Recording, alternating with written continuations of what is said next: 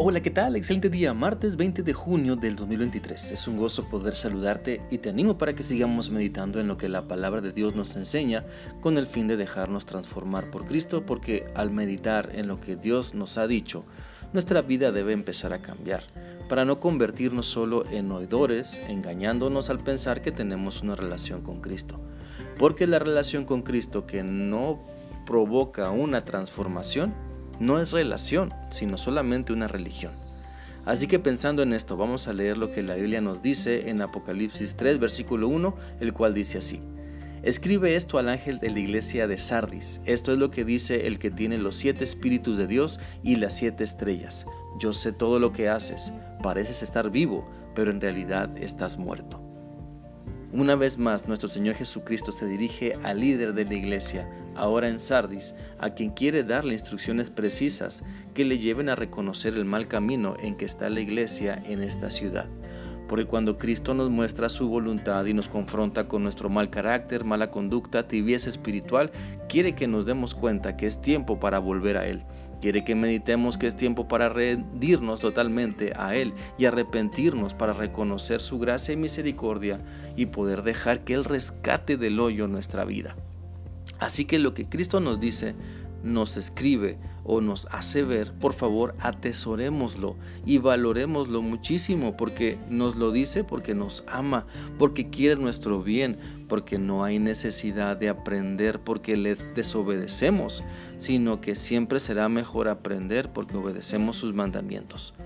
Ahora, la forma en cómo se presenta nuestro Señor Jesucristo a esta iglesia es particular se presenta como el que tiene los siete espíritus de Dios y las siete estrellas. Recordemos que en Apocalipsis 1.4 dice, de Juan para las siete iglesias que están en Asia, de todos ustedes gocen el generoso amor y la paz de parte del que es, el que era y será, de parte de los siete espíritus que están ante su trono. Recordemos que el número 7 en la Biblia indica plenitud. Por lo tanto, el mensaje a las siete iglesias implica un mensaje completo que describe la condición de las iglesias locales.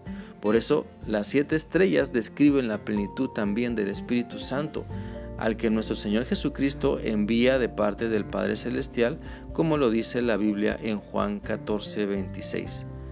Más el Consolador, el Espíritu Santo, a quien el Padre enviará en mi nombre, Él les enseñará todas las cosas y les recordará todo lo que yo les he dicho. También en el pasaje de Apocalipsis 3.1, entonces nuestro Señor Jesucristo dice que tiene los siete espíritus, es decir, que ha recibido la plenitud del Espíritu Santo y ejerce autoridad sobre él.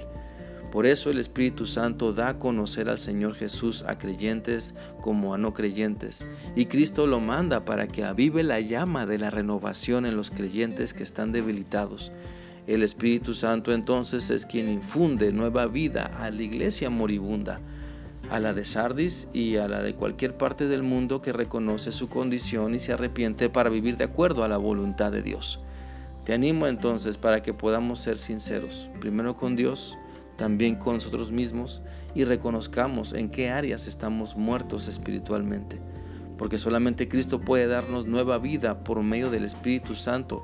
Por eso, para un cristiano muerto espiritualmente, Cristo se presenta como el que tiene todo el poder y toda la autoridad en el Espíritu Santo para darle nueva vida, para rescatar del hoyo su vida y que vuelva a tener ánimo para vivir en la voluntad de Dios. Entendamos que Jesucristo quiere y puede revivir la iglesia.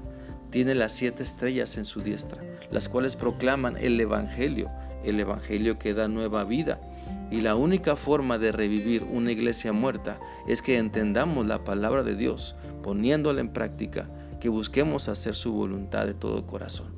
Mira, uno de los muchos síntomas que indican que una iglesia no anda bien o está muerta es que no quiere reconocer su condición, que se le llama al arrepentimiento y no quiere reconocer su necesidad de Cristo. Se le hace ver su error y no quiere dejarse guiar por el Espíritu Santo. Por lo tanto, Dios conoce nuestro andar, conoce lo que hacemos, conoce lo que nos llama la atención, conoce si estamos obedeciendo o hemos decidido seguir en la tumba del chisme, en la tumba de los ladrones, en la tumba de la apatía por obedecer a Dios, en la tumba del mal testimonio. Por eso lo que Cristo quiere es que nos levantemos y levantémonos entonces de nuestra tumba de maldad y dejemos que Cristo, el Hijo de Dios, quien tiene todo el poder y autoridad, nos dé nueva vida en el poder del Espíritu Santo. No rechacemos lo que Él nos dice. No nos ofendamos porque Dios nos hace ver nuestra condición real. Mejor mostremos obediencia y arrepentimiento y dejemos que el Espíritu Santo nos dé nueva vida. Espero que esta reflexión sea útil para ti y que sigas teniendo un bendecido día. Dios te guarde y recuerda que hay nueva vida para ti en Cristo. Hasta mañana.